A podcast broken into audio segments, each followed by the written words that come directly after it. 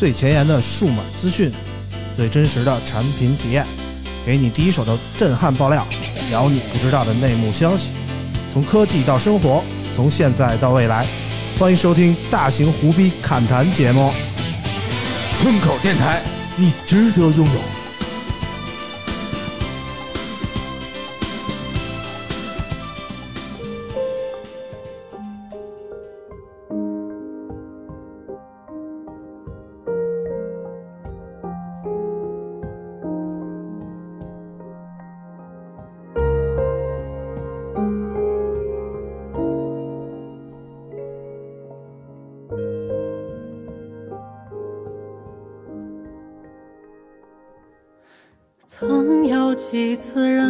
认错你背影，却没有喊名字的勇气，怕不是你，更害怕是你。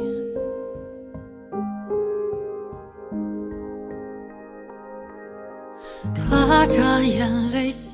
北京就是一个四季分明的城市啊！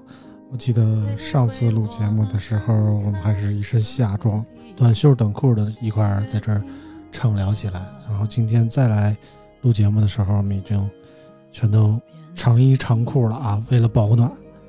啊，大家好，我是村长，好久没给大家录节目了。想一想，上次录节目的时候还是嗯十一长假放回来的那个时间段啊。然后大概过了这么有两个礼拜，我们没有更新，呃，终于回来给大家录节目了啊。嗯、为什么这两周没有更新呢？其实有一个特别简单的原因啊，就是因为我们场地录制场地存在一些问题。之前我们一直在老王的那个办公室来给大家录这个村口 FM，但是老王上礼拜搬家啊，上礼拜跟我说这个他们忙着呢，全都是大件小件的，都都屋里一片狼藉，根本没法录。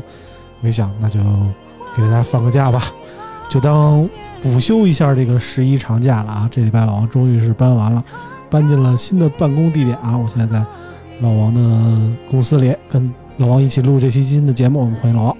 Hello，大家好，我是老王。因为这个新的办公室感觉怎么样？老王自己评价一下新的办公室我觉得还好，有好有坏。啊！有很、啊很多那个听友在那个群里问啊，说老王搬家是不是就离开那个灯红酒绿的地方了啊？嗯，并没有啊，只是从这个 这个大厦的 A 座啊、嗯搬到了 D 座，D 座更加灯红酒绿啊，因为层数更高了。之前我们那个楼只有三十多层，这个大厦 D 座啊四十多层，嗯，更加丰富多彩了。更加藏龙卧虎啊。然后今天我第一次来这个新办公室啊，然后之前老王那个办公室的门脸儿啊是就是一个大门，自己一个特别敞亮一大门啊，就直接面对着楼道啊。这次是一个七里拐弯的一个类似于小胡同里，然后才有老王他们公司这个门儿。嗯，门口还有一个叫梵什么的，就是就是这个佛教里那梵文那个梵那个字儿啊，叫梵什么的一个店啊。嗯，我问老王，这是布道用的吗？啊，这个这么个店啊。这个他我我应该是他我们搬家的时候他过来看了。嗯然后我也看他们里边，反正各种什么佛经什么乱七八糟的，嗯应该是主打按摩和让你长生不老这一方面的啊。哦，反正每天经常有这个大爷大妈过来，然后出来都笑脸笑呵呵的，滴滴了着什么大米鸡蛋油之类的啊来。买人参果了是吗？我操！我来这一趟能延年益寿啊！我以为你们这楼里这个按摩全都是年轻人呢，还有这年龄段呢，真是包容万象啊！对，这里边这个楼，比如说做什么电炸的，之前就不多了啊。啊现，在一般都是这个都别缅搬缅缅北去了啊！对对对，现在这边都是这个忽悠老年人居多啊，啊。保健品对保健品，比如说一个床垫子卖你八万这种啊，啊，其实也有一些比较有名的公司。我我搬到这边来看，有一个叫什么大超说媒嗯啊，之前抖音上应该挺火的，他组什么三千万局、两千万局、什么五千万局的这个相亲嗯，啊，我一看在我们楼上，我去，都是那种巨高端的是吧？嗯查着学历、收入什么对对对，社会地位。啊嗯，反正这边就是一楼可能比之前是稍微小了一点，因为这周一才正式搬过来上班，嗯，特别乱。但是二楼的我们录音的这个房间布置的还是非常的温馨啊还。行啊，感感觉跟以前差不多，但是更干净了一点啊。，对我们明显这这个贴了壁纸了，就是不一样啊。啊，对，这个之前说搬家都断舍离啊，嗯我们都断舍离了好多东西了，已经。哎呀反正就是今天我们又再次回归给大家录这期节目啊。首先开始给盘点一下上期节目播出以后给大家还没说这次为什么咱俩录音别着急，别着急啊！刚才老王说到了卖保健品啊这个事儿啊，忽悠老年人。确实，现在这个人们呢，对于这个健康啊，嗯非常的越来越看重了啊。我们首先念一条留言，来自莫月露。莫月露说，九月底一直在住院，正好十一前出院，真有种在世为人的感觉啊！年轻时候造的太狠，导致不到三十岁就高血压、糖尿病，一身老人病了啊！急诊进去的时候，高压二百五十多，低压一百六十多，我去，这没滋出来吗？嗯，啊，医生都说你这体检真是时候啊，要不然什么时候挂了都不奇怪啊。拿我亲身经验告诉各位听友，保护好身体，有个好身体真比啥都强啊。嗯，确实是这个高血压确实比较难受，头晕、啊，我就是经常性的头晕。嗯，我跟老王其实都是高血压，但是我自从减肥差不多了以后啊，就是最近我一直保持在一百四十斤上下啊，嗯，就基本上血压控制的就还行了。但是我也配合这个降压药一直在吃。老王是就愣不吃血压药啊，对，但是坚决不吃降压药啊。对，不吃降压药，但是也在努力减肥啊。老王先说说减肥的事儿吧。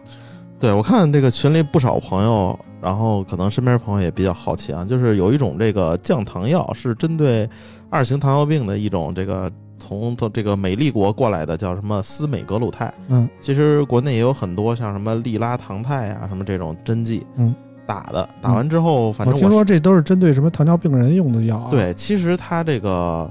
呃，在引到国内的时候，是你必须有这个二型糖尿病，他才给你开，嗯啊，然后你可以这个走医保什么的。那莫文月露可以了。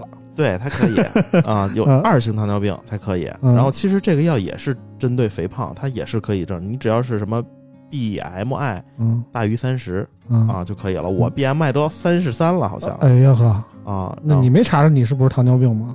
我我糖尿病好像没有你这么胖。据我观察，那些糖尿病人都瘦都特别能吃，但是还特别瘦。对嗯我这胖呢，我估计就是一个是熬夜嗯啊，还有一个就是作息不规律，就是嗯饥一顿饱一顿的，嗯就很容易胖，也不太运动嗯啊，没时间运动。嗯然后所以呢，我这个没时间这个去健身房嘛，之前还还能去健身房，有的时候就过去练练，那会儿能保持在八十五公斤，嗯，就是一百七嘛，嗯。然后突然有一天，我这个媳妇儿上老王这秤量，身高啊，一米五，一百七十斤，确实啊，密度比较大啊。对，然后后来那个我我我那天突然一上秤，我发现我九十四多了，啊，我一想这他妈快奔他一妈百快九了，二百了都，对，快啊二百了，然后有点吓人了，然后我就说那就打这个针吧，嗯没时间这个锻炼，那就只能上点科技和狠活了。嗯，然后我打这个针之前，就是没有没有有钱摆不定的事儿啊。对，对对对对，必须上科技。然后我 我还特意查了查，嗯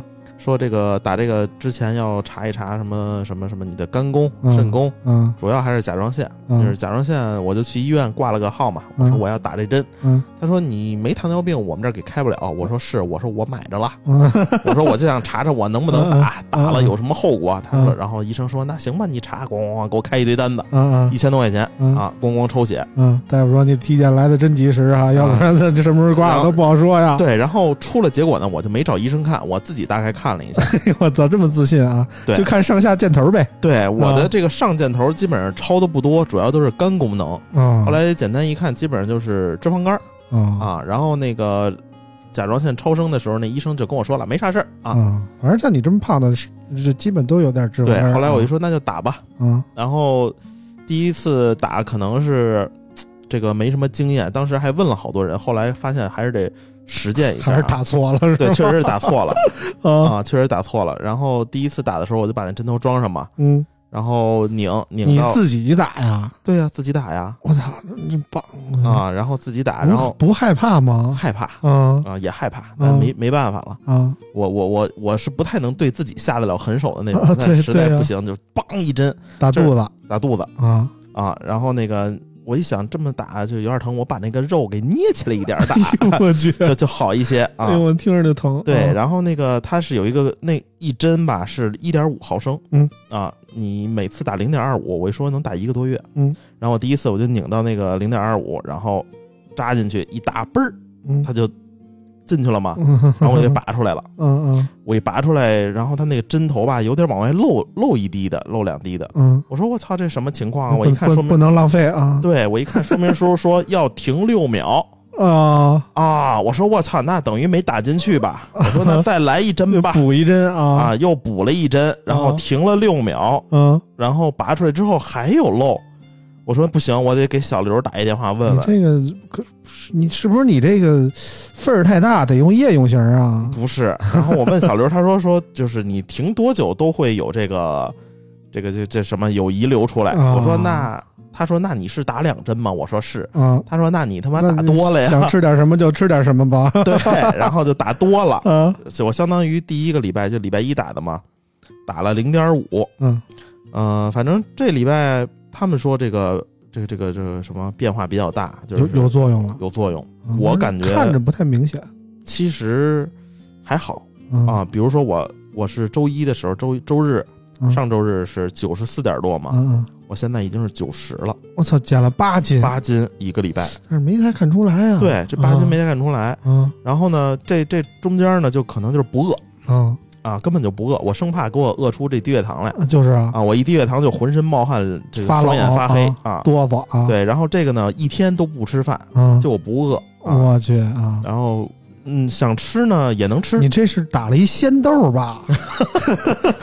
对，然后就是你想吃的时候也能吃。我昨天晚上跟我媳妇去吃那个串儿香，嗯嗯然后吃着吃着我就觉得这个不太能吃得下去了，嗯啊就是你的食欲会食欲没问题，但你的食量会减少，你吃多了就恶心。啊我一想，哎，这还行，它能控制我。啊！像之前吃的特别香的吧，啊比如说那个什么那个吃吃个米饭炒菜也还不错，啊，吃完一碗按说饱了吧，我还能再来一个半碗再吃点儿。续半碗。对我现在可能只吃半碗，我就有点吃不下去了啊啊，是这样。然后嗯它是一礼拜一针，啊我这明儿早上起来上班之前又再来一针啊啊，然后其实你记录一下这个打针以后的饭量跟我这现在的饭量也差不多。啊。我我不知道是因为我岁数大了，还是想减肥是怎么着的，啊反正就是我现在一顿饭也就半碗儿。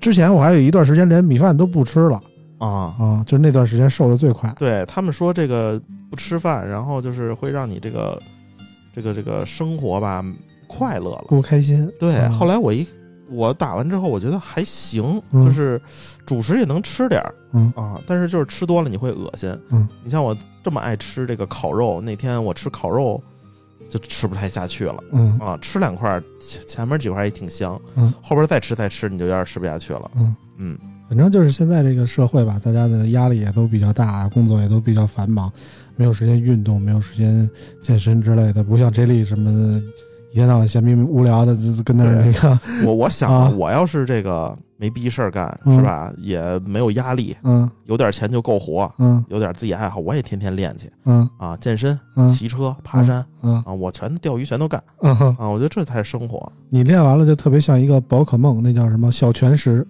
小全石是？你得说这个小精灵的名字呀。就是这小精灵叫小全食。就是一个石头做的那么一个小小人儿，全身肌肉，然后只有上半身漂浮在空中，然后也是一秃瓢儿。你说 你你你对宝可梦可能不太熟啊，知道宝可梦的肯定都知道小拳石啊。小拳石，我搜一下。哎，我怎么不记得有？哦，我知道了。呃呃，嗯，反正就是我觉得你要是练好了，可能挺像小拳石的啊啊。哦哦，那有可能。嗯，反正现在这个大家的怎么说呢，都注意身体健康吧，别像摸鱼路似的，真的体检时候查出来才意识到这个自己的问题。我觉得老王算是还算是醒悟的及时吧。现在甭管是通过什么方法在努力的减肥啊，但是更更好的办法还是运动运动节食，对，然后有有机会的话出去走走，多看看也、嗯，也挺好的啊。然后今天为什么只有我跟老王呢？因为有人出去走走看看了啊。嗯，我们那个啾啾呢，去了一趟云南带着爸妈去丽江了啊啊，啊，去丽江了。然后大潘呢，我总觉得大潘在韩国有人儿了，你知道吗？嗯 大潘十一长假的时候就去了一趟首尔，然后今天又在首尔呢啊，号称参加人婚礼去了，但是去的频次有点勤了，我觉得可啊，能最近产检 啊呃，频繁。反正那个今天我们也打算是最近俩礼拜没录了嘛，想多说点数码方面的内容，把这些内容补一补啊，嗯赶赶进度。所以呢，今天就我跟老王给大家其实我带来这一你还记得上一次啊，嗯就今天咱俩你说完咱俩录的时候，我就想起上一次咱俩录了啊，一个冬天，在那个地下室，另一个咱俩就对着说，好像是春节前嗯，啊。我一想啊，我操，我说这都已经是两三年前的事情了。是是是，我跟们村长独自录，啊 但是我跟老王录还是挺挺顺的啊。嗯平时人多我的时候吧，跟啾啾录过一次，哎呀，我操，那天给我可累坏了，一直在说话。啊，就是怎么说呢？就是平时人多的时候吧，老王就好说两句，就自己开始刷抖音了啊，自己看自己的，然后就不不不搭理我们，老老不说话啊，不 Q 他不说话。今儿就我们俩人，他不敢、不敢玩别的了，你知道吗对？，主要是这个不能让这个声音停止，这个村长一停，我就必须要接上啊，这个默契在。嗯，我们接着念留言啊。苦一贵爱孙口说，这期成谜了啊！啾啾最后醒没醒？怎么回的家？谁给啾啾买的冰激凌？啾啾买的香菜为什么那么便宜？村长为什么不敢和村嫂去看《前任四》？我操，你这几个问题太尖锐了啊，啾啾醒了，自己回的家啊！自己回的家啊！谁给啾啾买的冰激凌？确实我们也不知道，我们不在现场。对，啊后两个问题我们是真不太清楚啊，但是有听友回答了啊。嗯，你看这个，比如香菜这个啊，香菜这个对啊是不是十五一斤？呃，啾啾说一块钱一斤啊，对呀啊然后这个脚踢翠梨让更新说啊，香菜，据我所常住的地方，秦皇岛、葫芦岛和中山那一带啊，没有那个价啊。加辽宁农村的香菜就没大面积种的，谁也买不多。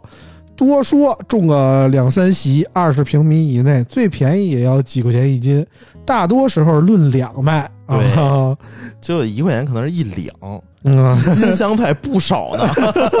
啊，所以啾啾的话咱听着就得啊。对，可以打个这个一折是吧？嗯一两和一斤正好差的那个十倍啊。啾啾的话别太当真啊。然后第二个问题，村长为什么不敢和村嫂去看《前任四》啊？毛一墨给我们留了个言啊，嗯，刚分了谈了快三年的恋爱，和我好哥们儿相约去看《前任四》，除了比较感人的一两个段落，其他的都让我感受到了恋爱的不易，尤其是他们吵架那段，又让痛苦的回忆涌了回来，看着就觉得心累，可能是因为分手综合症吧。但是没想到国庆假期和朋友出去喝酒，还是因为这个事儿哭了一场，但哭完也就释怀了啊。补一句，每次听啾啾讲述他瞬息万变的生活，都会有 让我意想不到的趋向，简直太有趣了，哈哈哈最后祝老王新婚生活也能幸福美满啊！感谢感谢啊。这个就说了这个前任四 啊，前任四分手啊，反正老王就带着媳妇儿去看了吗？看了，对吧？老王带着媳妇儿去看，是不是觉得挺后悔的？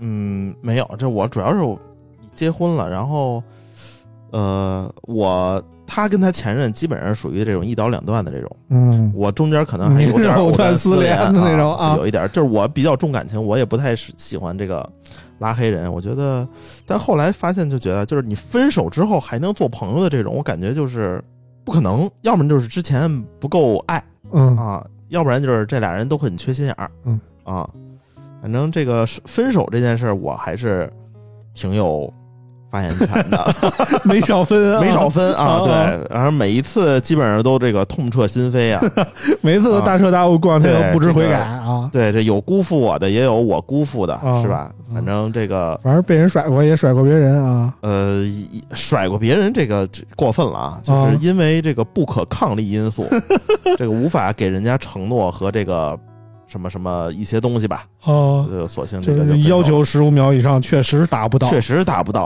啊，只能这个以次取胜啊！啊我十次给你一百五十秒啊，人说就不能一次十六秒吗？不行，十四秒五九必须停了 啊！这个分手这件事，我记得我上一次分手就是比较痛苦的这个，主要是事情太多了嗯，加一块儿啊，瘦了他妈二十多斤。嗯，那会儿也是咣咣喝酒，然后也嗯嗷嗷哭。嗯后来都现在都得有这么个过程。都得有这么个过程啊。你要说真的，分手完了第二天跟没事人似的，也挺可怕的。我觉得，嗯，是，反正分手这件事儿吧，分分怎么说，嗯就是这个原则性问题分手的，嗯我觉得那没有什么好后悔的，是吧？一次不忠，百次不用，也难受，也难受，那肯定是难受。也难受。就是原则性分手，你可能就会觉得我差在哪儿了呀，是吧？我怎么就他妈的不行了呀？嗯我就是不行。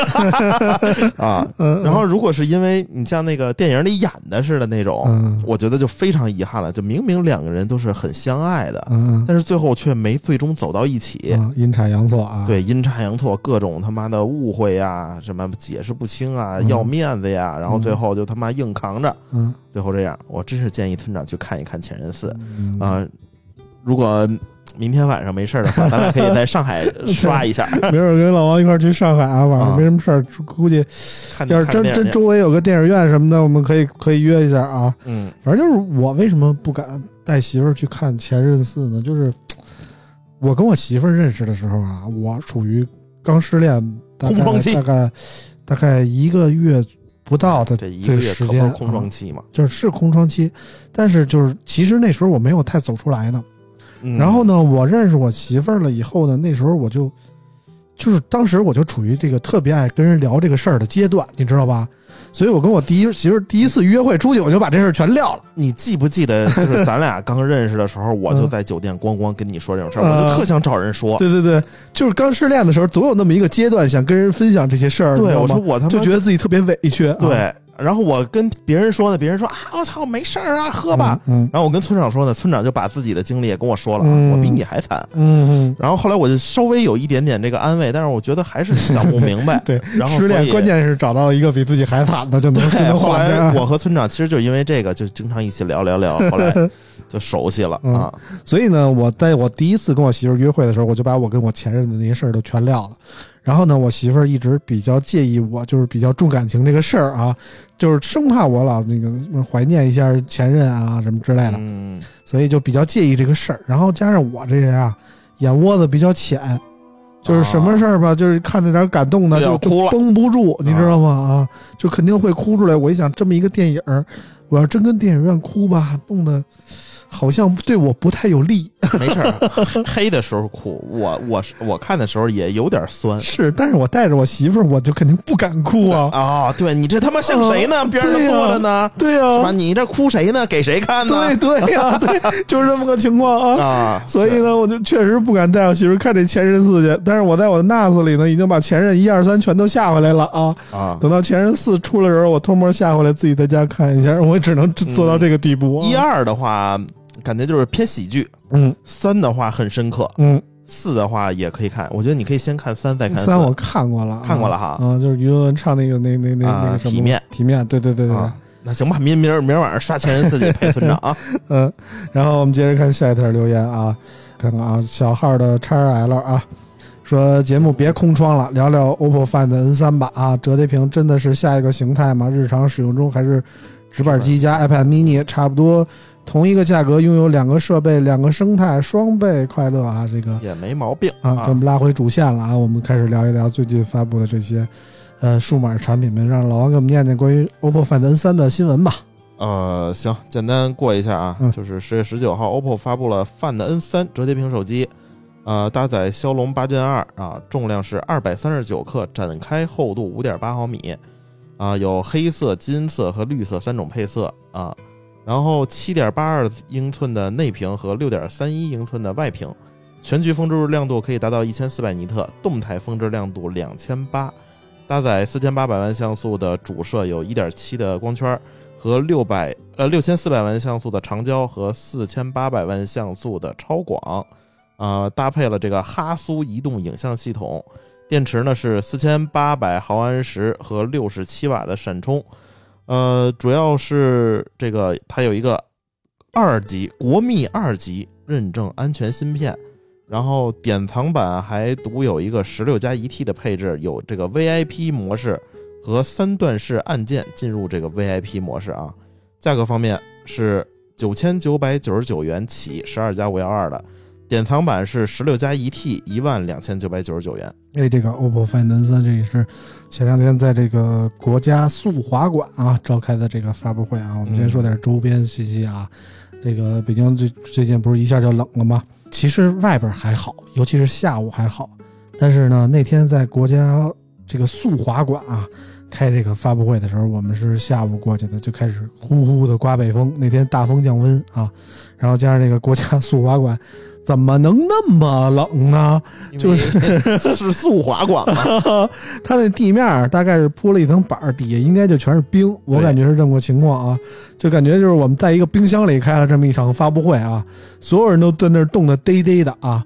然后呢，发布会结束以后呢，大概是发布会是两点半开始的，然后下午三点半结束，三点半结束有专访，专访是专访刘作虎啊，什么呃海州啊，朱爱洲，就就是专访他们，然后一共是有两场专访，一第一场是给行业媒体的专访，就没我们，让我们先等着，给我们安排了一个休息的地儿，跟那儿还在里边，还是在冻得嘚嘚的跟那儿等着。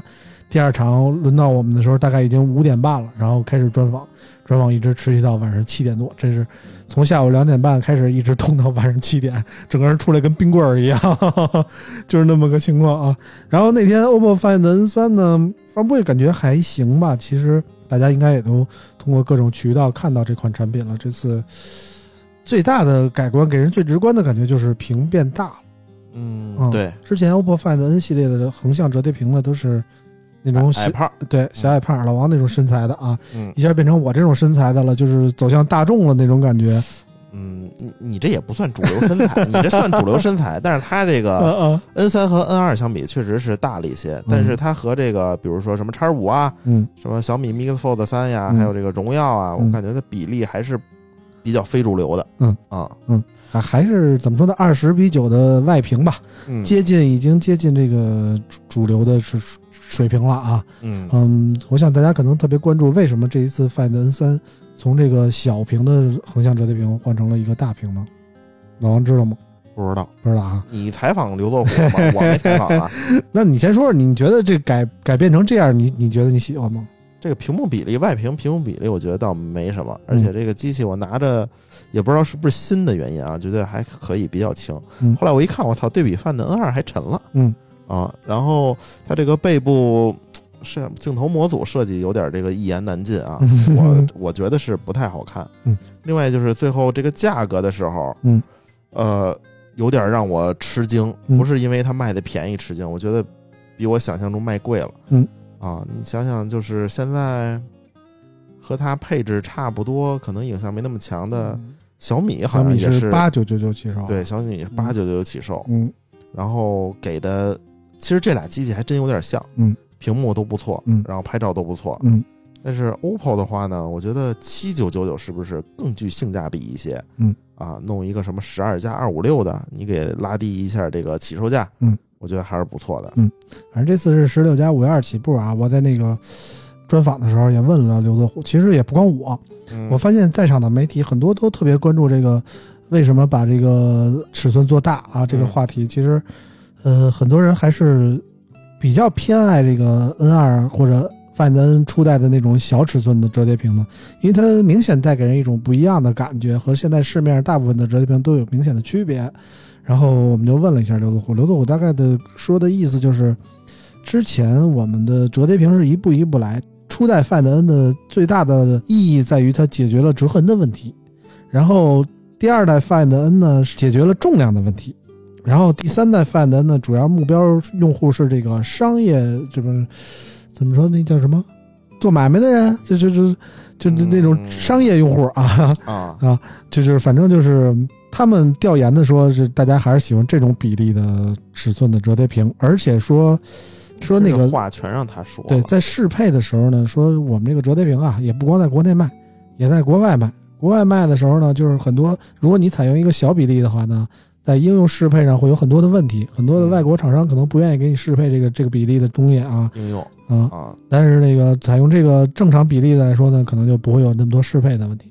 嗯但是我想了一下，Google 出那折叠屏就是小比例的对 的啊，人人家自己怎么就啊？对，而且他当时说的就是我忘了是 Find N 还是 N 二的时候说嗯说说我们这个比例就是他妈的折叠屏的这个正确方向嗯啊，其他你过两年再看啊，嗯都会学我们。嗯啊，过了三年了，嗯我发现这个没 没有一家使用这个比例的啊嗯啊！最后自己也是这个选择了走向大屏。我觉得这么做是对的。我觉得老王说的一点特别关键，就是没有一家学他们用这个尺寸，可能正是导致了他们必须要改成别的尺寸的原因。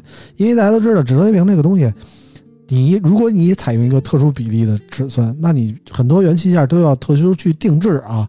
比如说这个外屏和内屏，它和大家的比例都不一样，那可能它的外屏和内屏都需要专门开一条产线去专门给它做啊，导致它的成本可能就会比较高。嗯，所以我觉得他可能也是一方面是觉得可能这这种比例更适合应用的适配，另一方面可能也是成本压力嗯，扛不住了，必须得走一条更大众的一点的路。对，我这是这么想。次这个 N 三这比例也是他妈嘴硬嗯啊！反正我就跟普通折叠屏这有点区别，嗯我又不能像三星那个比例嗯啊，我又不能像那个华为、荣耀这种比例嗯啊，我自己再整一比例。嗯，我觉得这个内屏比例这块来说吧，首先我内屏用的比较少，嗯，它这个比例弄完之后，可能黑边更多了，嗯。啊，然后其他使的方面，它比如说弄了一个这个什么什么无界、什么虚拟、什么屏分屏这个，这就是海州方面那方面了啊。啊，我一想，我操，这个果然是海州做的啊，把罗老师的概念完全带到对对 OPPO 来了。就是当时海州也是在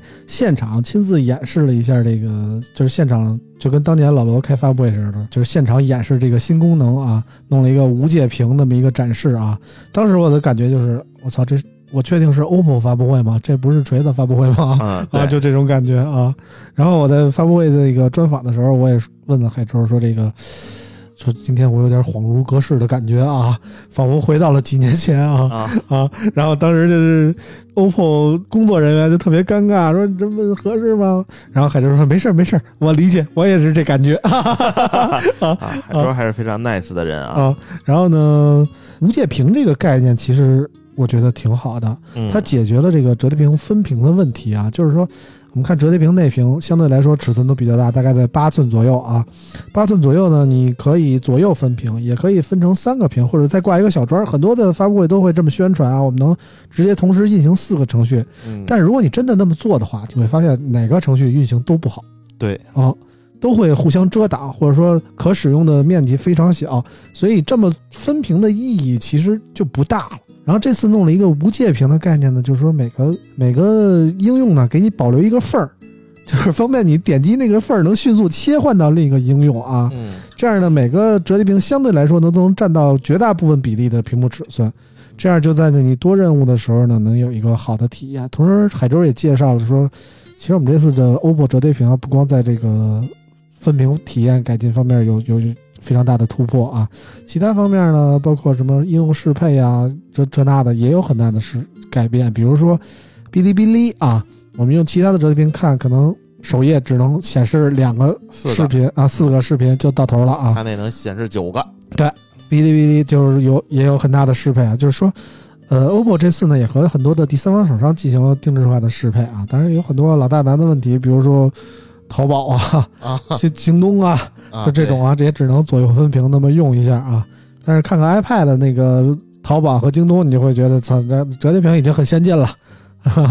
iPad 真是多年都没有适配的这种感觉，啊其。实早年华为做的这个平行世界，现在各家不都在用吗？嗯，后来我发现也不是很好，也不是。很好用啊我。他妈有的时候我只看左边，右边你给我显示那些东西，我根本用不到、嗯啊，我不根本就不看。关键就是有的时候特别别扭，就是我用那个左右这个平行世界啊，比如说我进一个淘宝，嗯，我在左边点一个搜索，然后右边就弹出来一个，右边就弹出来一个搜索的具体页面，啊，然后你会发现没有弹出键盘，你还得在右上角那搜索栏里再点一下，它才会弹出键盘，对就，特别莫名其妙的一个设计。确实是，反啊正现在这个手机吧，我觉得就是它给你把这个情景给你让你带进去，嗯是吧？让你按照他的那个情景来选。嗯，比如说你像我这个现在这个小米打开这个淘宝，嗯，左边就是正常的淘宝，右边他妈给我蹦出了一个什么什么全部频道，我根本就不看，我只能点到一个这个对这个详情的时候，就有时候我觉得你不如把字儿给我弄大点哎儿，对对吧？我不想左右分屏啊。嗯还关不了，也也挺别扭的。反正就是，所以经常我会听到，包括咱们听友啊，包括群里的朋友啊，也会跟我们反映说，我为什么不买折叠屏呢？就是因为折叠屏的适配不好。但我想了一下，好像不是这个道理。折叠屏适配不好，确实我承认有这点问题，但是折叠屏是有它选择的。折叠屏如果你使用外屏的话，与普通的直板手机感觉是没有什么区别的。而内屏，如果你使用那些适配的好的软件，就会大大的提升你的使用体验。什么叫适配好的软件？比如说看书、看漫画，它真的只有在折叠屏上能带给你那种大屏的感觉。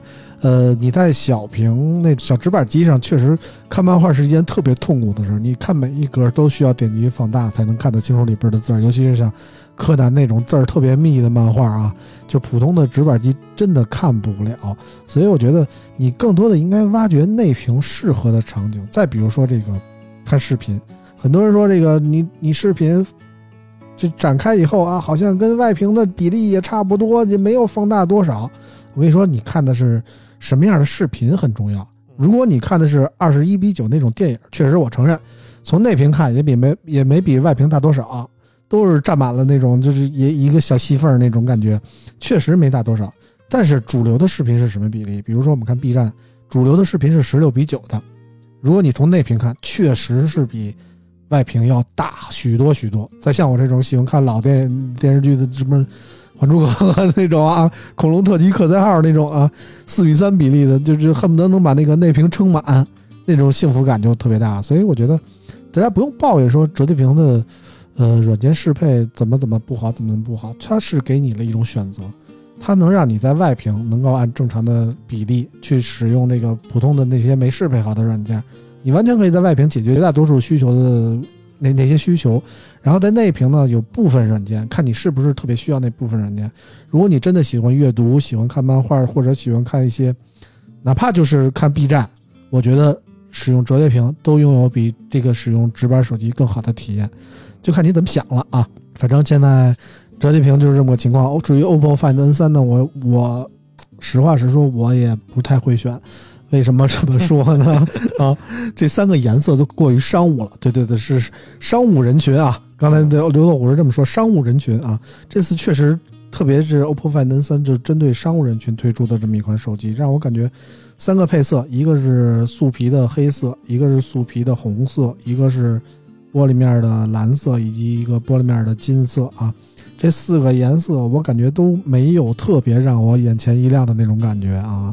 我特别怀念 Find N 初代那个白紫渐变的那个颜色啊，啊，嗯，就那那个感觉，我觉得特别好，特特别年轻的感觉。但是现在这几个感觉看起来就特别商务，和我这个不太搭啊。我特别在发布会上还问刘作虎，我说。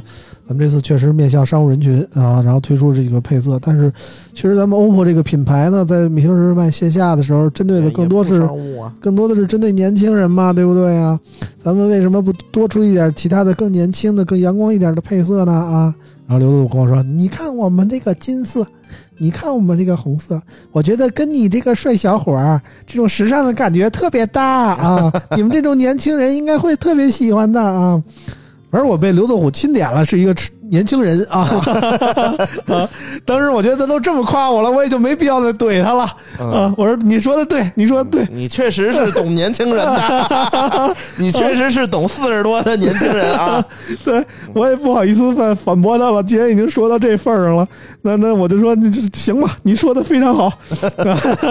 然后这事儿就这么岔过去了，反正是啊。其实我为什么不选范德恩的更大的一个理由，确实是我最最近还是一直在坚持使这个荣耀的呃 My 不叫 My 叫 V Pulse 啊 V Pulse 这么一款手机。说实话，我之前没怎么使过外折的手机，但是这次这个外折的 V Pulse 给我拿到手上，我确实感觉到它的轻薄，就是使用起来那种。和所有内折的折叠屏手机都不太一样，所以一下就让我爱不释手。哪怕它只有七七八 G 的处理器，哪怕它的性能特别的不堪，但是对于我这么一个不玩游戏的人来说，我也没有感觉到它性能的哪哪不够使啊。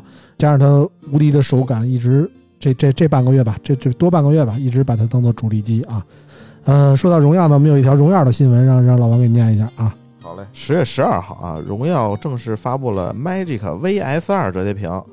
啊，采用了八加啊，骁龙八加，然后内置独立安全芯片，屏幕方面就是外屏六点四三，内屏是七点九二，然后铰链部分采用了鲁班钛金铰链，榫卯式一体成型工艺和自研的盾构钢材料，看听起来非常牛逼啊！造词能力特别强。对，造词能力特别强，鲁班都整上来了。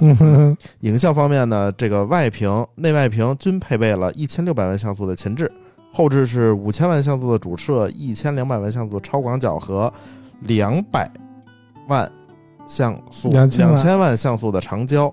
其他方面就是内置五千毫安时电池、六十六瓦快充，啊，基于安卓十三的 Magic OS 七点二操作系统，哎，呃这个没写价格啊，然后价格还记得吗？五九九九。啊，嗯非常便宜啊，非常便宜主要是什么荣荣耀这个几个折叠屏，确实是有点大杀器的感觉啊。嗯先是这个 V 二打造了折叠屏、最薄的折叠屏，目前后面出的这个小米呀、嗯、OPPO 呀、嗯华为呀、嗯啊都没有打破这个最薄记录。嗯，然后接着呢又出了这个 V Pulse 啊，嗯五千来块钱，六千块钱嗯啊，大家一看很便宜。嗯，实际 Vapor 更薄，我觉得。，对，然后它那个外折嘛，但是外折不是一个形态啊，，对，然后不好放在一块儿比。啊对，，后来又出了一个这个 VS 二，嗯，是吧？更便宜了啊，配置稍低一点，没有用七七八 G，还是非常给面子的。嗯，薄厚我觉得跟那 VR 差不多啊。差不多啊。嗯，然后这时候呢，荣耀就连续推出了三款折叠屏手机嘛，嗯，然后很多网友就懵逼了啊。嗯。最近那个听友里，尤其以这个呃欧哥为代表的一帮人啊，啊，经常在那个听友群里跟我们说，荣耀不行啊，反向升级啊，推出了一个 VS 二，一看配置比 V 二差那么些呀、啊。怎么越越升级越回去呢啊？这个 VS 二嗯 S 嗯，我怎么给它圆呢？对啊，一般都是 Super 哈嗯，S 是升级版，嗯然后你像那 iQOO 是吧？嗯？iQOO 十一、iQOO 十一 S 升级，这个 S 大家觉得是什么意思呢？嗯，嗯，我也没明白。我觉得我那天因为大潘经常在这个群里普及嘛，啊。大潘贵为一个这个爵士嘛，啊，也花粉。也为儿子品牌啊。折一折啊。啊。反正就是大潘给我们普及的是，VS 二并不是 V 二的升级款，VS 是荣耀单独的一个折叠屏系列，之前出过荣耀 Magic VS 这么一款手机啊。然后呢，V 系列和 VS 系列是相对独立的。然后这次 VS 二这是 VS 的升级款，不是 V 二的升级款。啊啊要是 V 二 S，哎，那叫是 V 二的升级款，哎对，这是 VS 二。哎对，嗯，所以说这不能说是荣耀的一次反向升级啊，只能说是它这个第一家折叠屏的一次小更新，哎，啊对，差不多是这么个道理。嗯然后关于这款手机呢，其实之前有 V 二了，然后出了一个类似形态的 VS 二呢，我们就不会觉得再那么惊艳了。嗯啊，加上它配置呢稍微又降了一点儿，对。其他的各方面呢虽然也有进步的地方。其实我跟你说，这手机这玩意儿真是一分钱一分货。嗯我拿 V 二的时候，就是觉得啊，挺精致又轻又薄。然后再拿这个 VS 二的时候，确实啊，做工和 V 二相差感比有落差感。嗯这个你不懂的人，可能这俩手机拿出来，你都会觉得啊，哪个贵哪个便宜啊嗯，一摸便知啊。所以说，大家以后买手机的时候，尽量去线下看一看，嗯是吧？因为现在这个厂商是吧，把这个他妈的千元机拍的都跟他妈像五六千块钱的那种质感，嗯，大家线下可能一看，这这不就塑料吗？啊，是吧？就是别太看这个官方的渲染图和媒体拍的这种美图啊。对，没跟大家偷偷透露一点嘛，就是最近某谢霆锋代言的品牌啊。人家不叫谢霆锋代言，啊。特意给我划重点了，啊。这个叫啊第一品牌啊 Mate 叉五体验官，啊！体体验官啊。搂的话是品牌挚友，只代言这个 RS。啊，反正就是某某谢霆锋体验官的这么一个品牌。啊，就是经常最近跟我们约啊，说能不能约个图赏？我说能啊。能不能约那种拍出来惊为天人的图赏啊？我说我说什么样叫惊为天人呢？就给我们看了几个例子啊，啊，看完了我说拍不了，拍不了，这 这已经不是正常人类拍的了，他妈的就完全就是能能直接华为官方当广告画似的那种，你知道吗？啊，啊，这这真是拍不了啊怪不得找我们拍了。啊！嗯，你这会儿你都敢接啊？接了，啊，我给他找一个那个俄罗斯版谢霆锋。嗯 你这里还有人呢是吗？对呀，我然后那个拍那个 RS 嘛，嗯嗯，就是然后找一外模，啊，那个 old money 那种啊。其实才二十来岁，但长得比我还老。啊反正就是只要不说话，他们啊。保质期比较短啊。对就嗯。不说话。然后我说，哎，行，就是他。然后准备周三去拍啊，给他拍个图赏，嗯然后带着拿着 Mate 六零 R R S，啊带着那个华为那个大金表非凡大师，啊，开着问界 M 七，我操，啊人生赢家了，收复乌克兰去了，这是。啊是。啊，反正就是跟大家说一说关于荣耀和华为的一些趣闻吧。呃，有些米粉可能不干了啊。我们看下一条留言，下一条留言来自一名米粉，叫我也会写诗啊。他说：“听说小米要出米 OS 了，村长能讲讲吗？可靠吗？啊，正好这礼拜有一条关于这个相关的新闻啊，让我给念念。十月十七日啊，雷军通过微博宣布了小米全新操作系统小米澎湃 OS 正式版已经完成封装，将首发小米十四系列。那么该搭载系统的这个小米十四系列已经交付开始生产了，就是这个小米以后的这个米 UI 彻底再见了，迎来了澎湃 OS。嗯。然后雷军也说了啊，这个该系统预示着小米人车家全生态即将完成闭环了。据悉，该系统是基于这个深度进化的安卓与自研的 Vela 系统结合，嗯，彻底重写了底层架构。目前 Vela 系统广泛用于小米手环上啊。嗯，这个之前我就听说了啊，就是说这个可能米 UI 要改名啊。为什么要改名儿？雷军说我们这也做车了，嗯，也做这个 IOT 了，也做手机了。嗯这个还叫 UI 是不是有点不太合适啊？嗯，然后底下就好多人就反对，嗯，啊，说这个我们这个成长于米 UI 啊，这个米 UI 给我们小米立下了汗马功劳，这个小米的崛起和这个起来和这个造势跟米 UI 有着密不可分的关系啊，确实，确实，可以说没有米 UI 就没有小米的今天。啊，然后雷军最近可能过于迷迷车嗯，啊，对车过于着迷了，是不是老老跟余承东聊天儿 是吗？然后说这个我们这个这个系统要改名嗯啊，说能不能和这个汽车沾点边儿？嗯，后来就想了，hyper 啊，hyper 是什么意思？我也忘了。澎湃嘛，啊啊啊！就是澎湃动力嘛，啊 就叫 hyper OS。嗯我一想，这他妈也挺拍脑袋想的啊！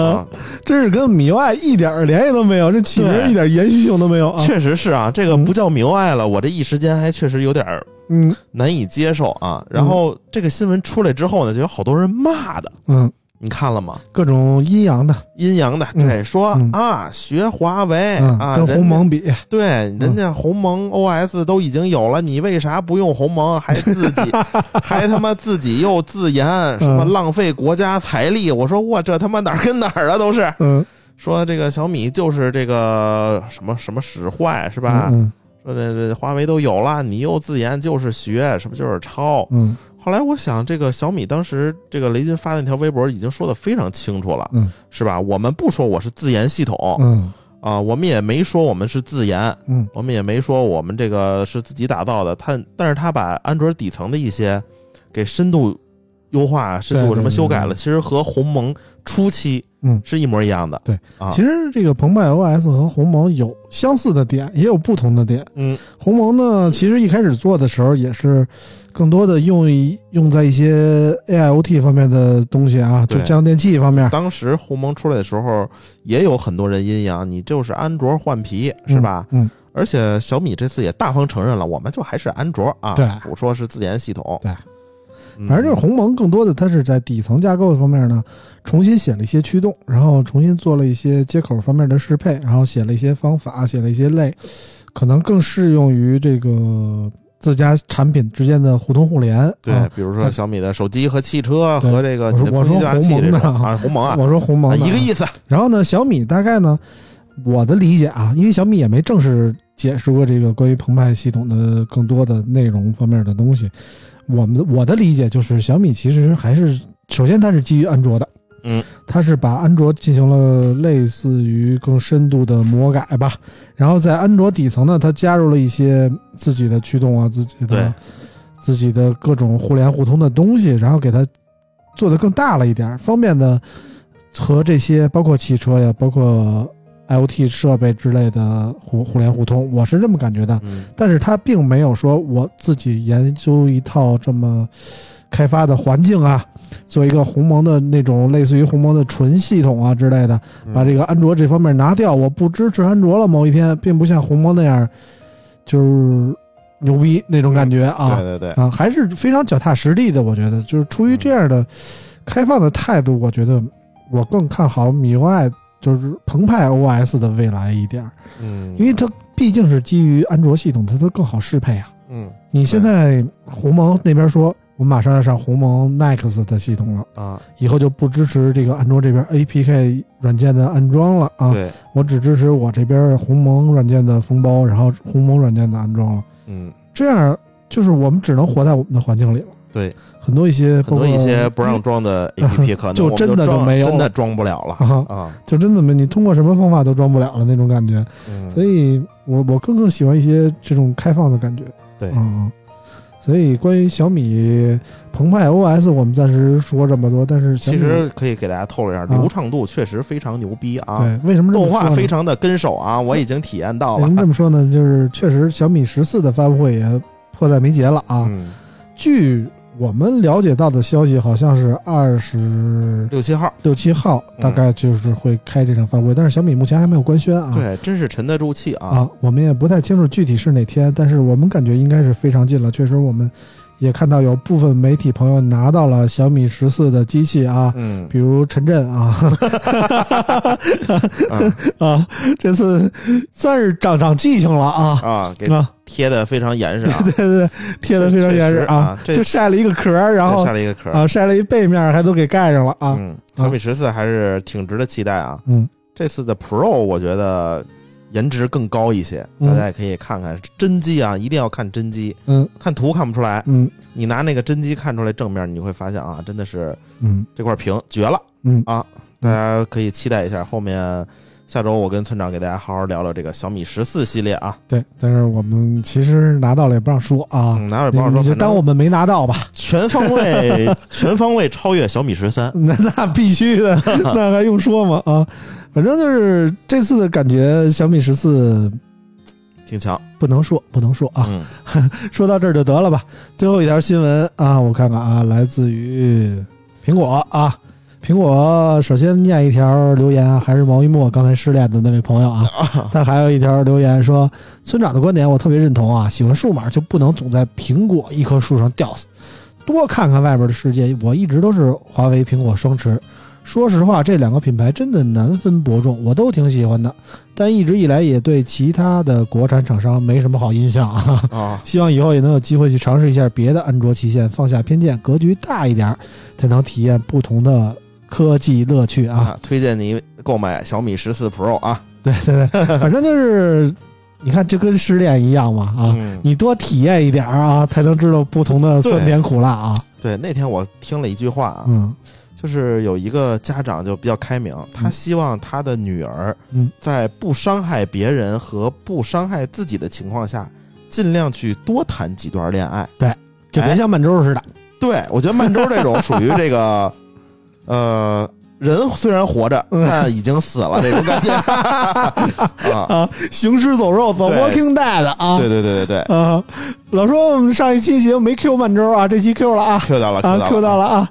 反正曼周在我们节目里也不是什么好典型儿，嗯，对，明明是非常正直的一个人，会被我们说成了这个啊反面教材啊。呃，这个我觉得人大家生人生还是要这丰富多彩一些，对这样在一棵树上吊死，确实没什么大意思啊。嗯嗯，然后这说到苹果呢，这其实这礼拜苹果也偷摸出了两个新产品啊啊，我都不知道。啊，那个老王给念念，呃，苹果宣布向大陆地区用户推出 eSIM 功能更新的十代 iPad，嗯新版机型将于十月十九号接受预定，二十五号正式发售。嗯，大陆地区可通过 eSIM 数据方案进行蜂窝连接。嗯，同时 Apple 也推出了一款新的 Apple Pencil，具备像素级的精准度和低延迟、倾斜角度感应等功能，但不支持压感，采用亚光设计，平直侧边可通过磁吸力附于 iPad 侧面，轻松保管，支持 USB-C 线材进行配对与充电。新款 Apple Pencil 将于十一月初开始发售，定价六百四十九元。嗯操，他这个发这个有点儿，这个十代 iPad eSIM 的，我觉得大陆没什么意义啊。前段时间三大运营商纷纷宣布停止 eSIM 的发放。嗯，但是怎么说呢？联通专门为这个第十代的 eSIM 版本专门开了一个呃支持啊，持表示啊可以那个给他开联通的号啊啊哦，，很多人就高潮了，说这个 eSIM 版的 iPhone 了，呃 iPad 来了，那 eSIM 版的 iPhone 还会远吗？啊，就这这种感觉啊我。一直没明白这个 eSIM 咋用，没用过，说实话。eSIM 就大概类似于你在手机上办一个 NFC 公交卡那种感觉啊，那我点一下就开卡，点一下就换号。啊，那比如说我现在有这个实体的 SIM 卡，嗯比如是幺三九幺这个手机号，嗯嗯，我买一 eSIM 的 iPhone，那我嗯还能是这手机号吗？不能，那基本没用啊！我办那么多手机号干什么用呢嗯？，肯定不是这个号啊。所以怎么说呢？就是很多人说这个 eSIM 的 iPhone 还会远吗？但是我觉得不是这么想的。咱们想想，咱们为什么就是工信部啊，包括上层的态度啊，就是不让这个 iPhone 在国内开展这个关于 eSIM 的业务，甚至说之前给 Apple Watch 开了 eSIM 业务，也都被纷纷叫停了呢？我的理解是这样：首先，你给 iPad 开一个 eSIM，它在功能上有很多的限制。首先，iPad 不能打电话。嗯，他就没法让你，比如说那些诈骗啊、电信诈骗的人啊，就随便就发个号，就就就就去搞这个电电信诈骗了啊。然后其次，iPad 好像也不能发短信吧？我记得可以吧？iMessage，iMessage 那直接全是骗子，我觉得上面啊哦就没点正经人啊嗯啊。所以呢，在 iPad 上可以，我觉得小部分试点你开个 eSIM，但是在 iPhone 上，我觉得这条路还太远了。哦，嗯，是这么个感觉啊。然后至于那个 Type C 口的呃也 Apple Pencil 呢，我觉得更是苹果的一次尝试吧，因为之前已经出过 Type C 口的 iPhone 十五了，然后出过 Type C 口的 AirPods Pro 二了，嗯这次再出个这个 B，就嗯试试试试水，看大家大家市场的反应吧。之前那个 Lightning 口的，我记得一直是插那个 iPad 屁股眼儿里那那么直直接的这么啊。冲啊，也挺傻逼的，我觉得。是。这次出个 Type C 口的，我觉得慢慢往过渡吧，嗯，就是大概是这么感觉。但是很多朋友其实还是更期待这个 iPad mini 六的新版对。来来更新，他们可能迫切的需要一个不那么果冻屏的那么一个小 mini 对 iPad 怎么也得给我上个 OLED 屏，上个啊高刷，啊，上高刷啊，包括老顶啊，嗯天天念叨能不能什么时候 iPad mini 更新一下。但是目前虽然网上有各种传闻啊，我们也跟苹果也不太熟啊，嗯但是确实这个好像目前还没有动静。很多人传说说十月苹果会推出新的 iPad mini，但是到现在为止十月过得差不多了，还剩一礼拜了，也没有这个信儿啊。我估计悬了啊。但是确实，我向大家承认一点，我错了啊。我我用 iPhone 十五 Pro 了啊，村长给我秀了一下他新买的 iPhone 十五 Pro 一 T 版啊，一 T 白色版一啊 T 白色版啊，一 T 白色版。这个我为什么买这么个机器呢？那天老顶跟我说啊，村长有一个二代机，你要不要？说礼品机啊，啊礼品机，说这也不是全新的，被人拆了的啊，嗯。但是确实也是刚拆没多久啊，然后杆新杆新的一 T 的啊，呃，白色的，因为我之前一直跟老顶念的我要一白的五幺二嘛 Pro，嗯，老顶说就一一 T 的，说那个我说多少钱吧，你就说多少钱吧。他说比官网啊便宜一千块钱啊，我一想那合适啊，嗯。合适，我就我就入了一台 iPhone 十五 Pro 啊。其实我在之前最早 Apple 开发布会的时候，我就想过要买一台五幺二的 iPhone 十五 Pro 十五 Pro 十啊，Pro。十五 Pro 确实有几个点比较吸引我，但是这之间我经历了非常多的犹豫啊，想买不想买，想买不想买，就一直这么纠结着，到最后我还是买了啊，促使我就是下定决心买 iPhone 十五 Pro 的这个契机在哪儿呢？因为我发现确实有这么一条新闻，说这个到明年三月底为止啊，所有没有在工信部认证的备案过的这么一个 APP 啊，在 Apple Store 全都下架。其实这种经历我们经历过，就是之前 Apple Store 最早的时候，我们用 iPhone 四啊、iPhone 五啊、iPhone 六七那阵儿，有很多的游戏那会儿，但是还能越狱，啊，能越狱。费劲现。在越狱已经费劲，就是那会儿 Apple Store 里有很多的游戏，就是国外的那种游戏。我记得我那时候在在上面买过很多史克威尔的游戏啊，呃，那种专门针对于手机做的那种 RPG，我觉得特别好。后来有一天，国家突然出了一条禁令，说那个所有没有版号的游戏在 Apple Store 都要下架。嗯，然后我就发现，我当时买的那那批游戏全没了，玩你不知道了吧？啊，玩不了了。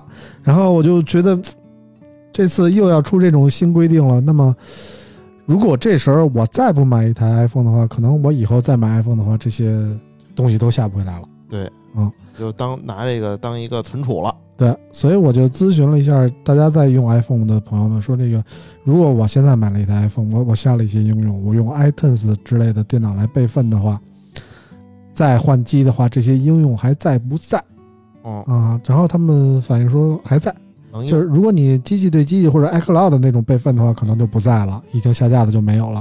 啊但是如果你拿电脑备份的话，可能会还有。就相当于本地备份。对，嗯所以我就买了这么一台，加上老老顶那价格合适啊。嗯，实话说，我五幺二的钱买一 T 的啊。哎，对，差不多吧。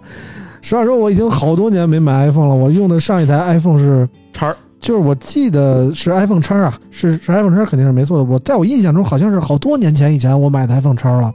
那个锁屏界面是一女屁股啊，我还记着呢啊。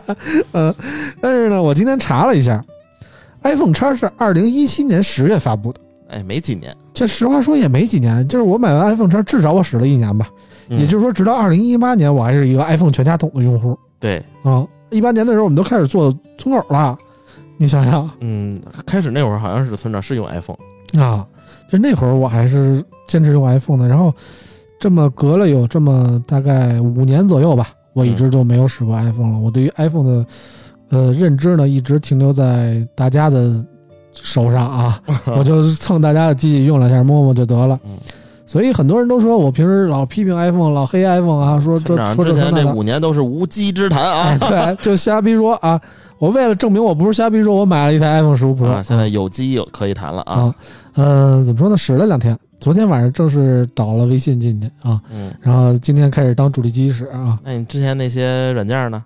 一个一个一个下对，都是一个一个下的啊，啊。然后包括美服下了一些，然后国服下了一些啊。嗯其实想让我特别体验的是两点，一个是这个灵动岛嗯啊，灵动岛确实我是听说过没见过那种感觉啊，啊就是看大家使的神乎其神的，然后我这两天体验一下到底灵动岛是什么什么感觉。灵动嘛，嗯，怎么说呢？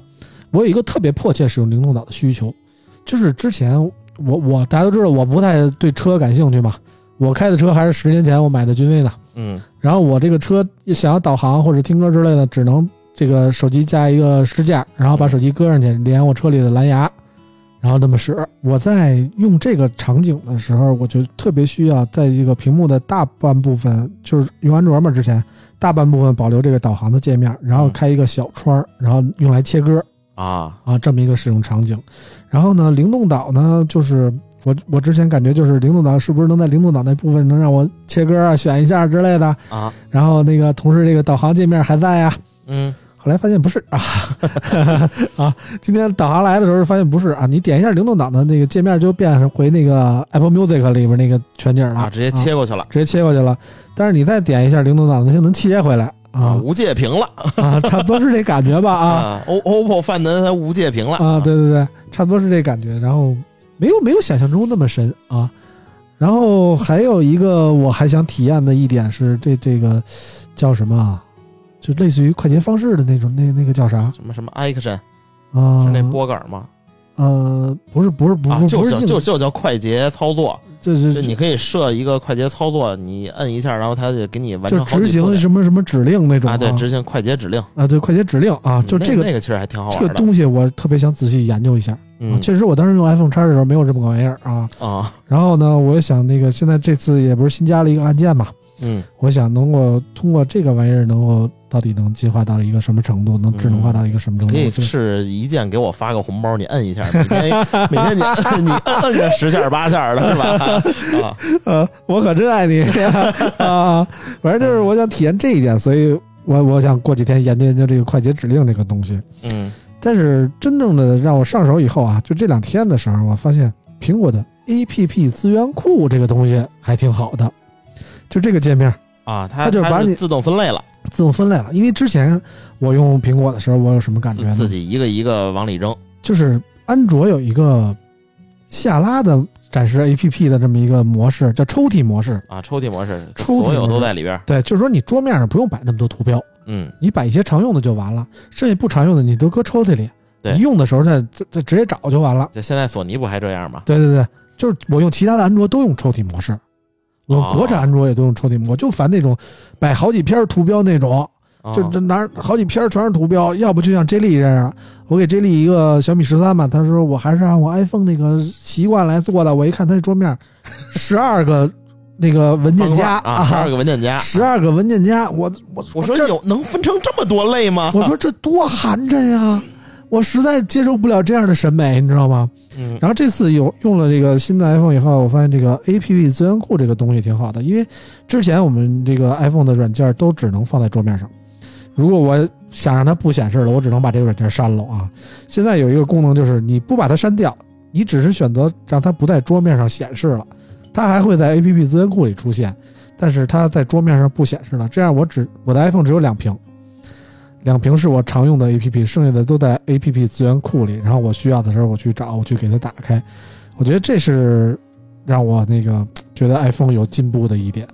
嗯，这从是软件层面，我更关注软件层面，因为 iPhone 的硬件层面实在没有什么可关注的啊。嗯，这个不不让普通人能感受得到啊啊，但是实际很强。对这就是 iPhone 的这个感觉啊。嗯，然后这两天用 iPhone 呢，就感觉确实这个各个软件的统一性比较好，嗯，不像安卓那么你点开三个可能是三个样儿。啊对三个，iPhone 可能你每点开一个都是，你感觉都是一个公司做的 APP 一样 啊。差不多。而且那个 iPhone 呢，它由于这个自研的这个系统吧，它封闭性比较强，所以呢，各个接口的调用也都差不多。所以，甭管我用小宇宙啊，用喜马拉雅，还是 Apple Music，啊甚至网易云音乐呀、听歌的时候呢，它在锁屏都会显示，我都可以很方便的去切歌、去调节，都会有那种大封面啊展示在那儿，像那个。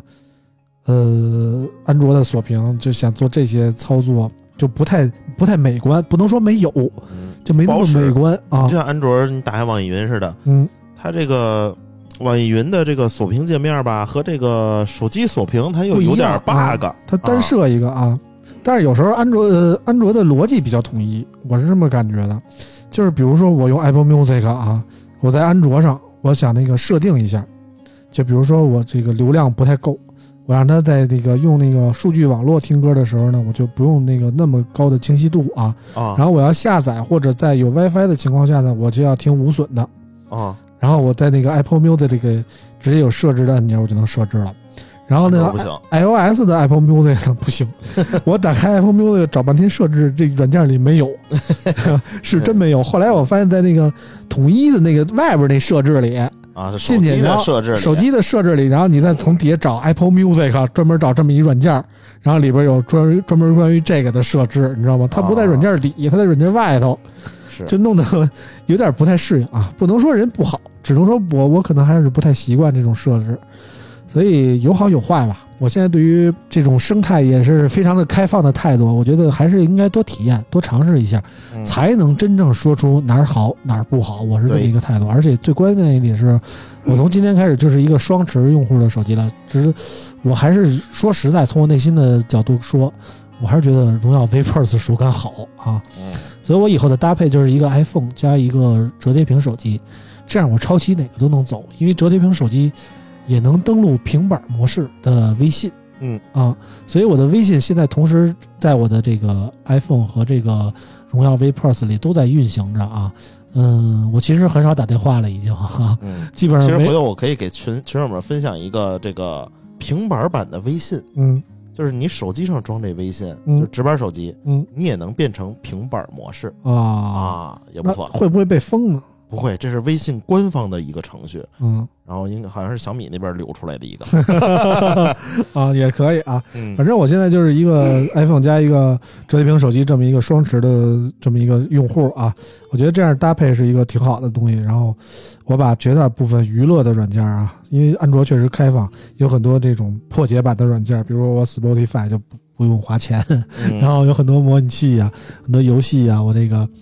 我发现美服的这个八方旅人没有中文啊，我从港服这个 Google Play 里下的八方旅人就有中文啊，我所以我把这个很多的这种娱乐方面的软件都留在了呃这个折折折叠屏里啊。然后然后 iPhone 我主要用来这个做一些办公办公的事儿啊啊，办公的事儿，然后做一些什么沟通啊、交流的事儿啊，基本上就就是这么个情况，这两两个平均分配一下吧，大概是这么个情况啊。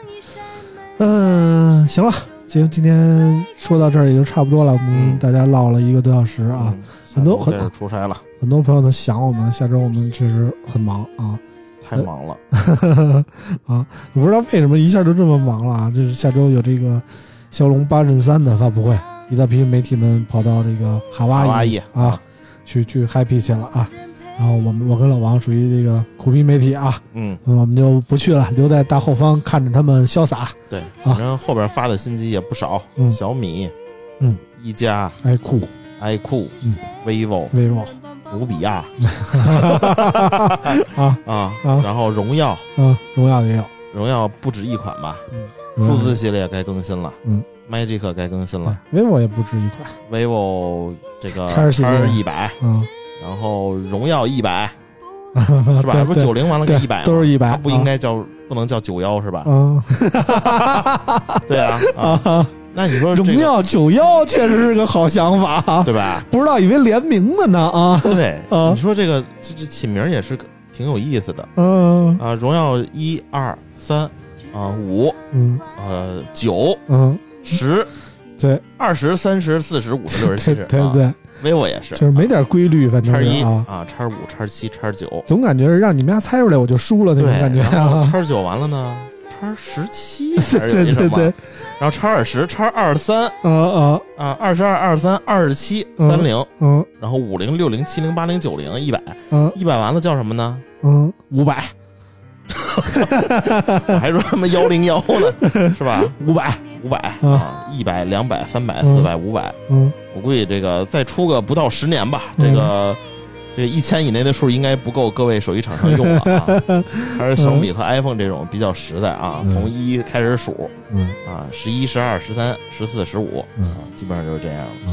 然后下礼拜呢，估计小米就该发新机了啊，到时候跟大家聊聊这个小米十四和这个骁龙八阵三的实际感受啊。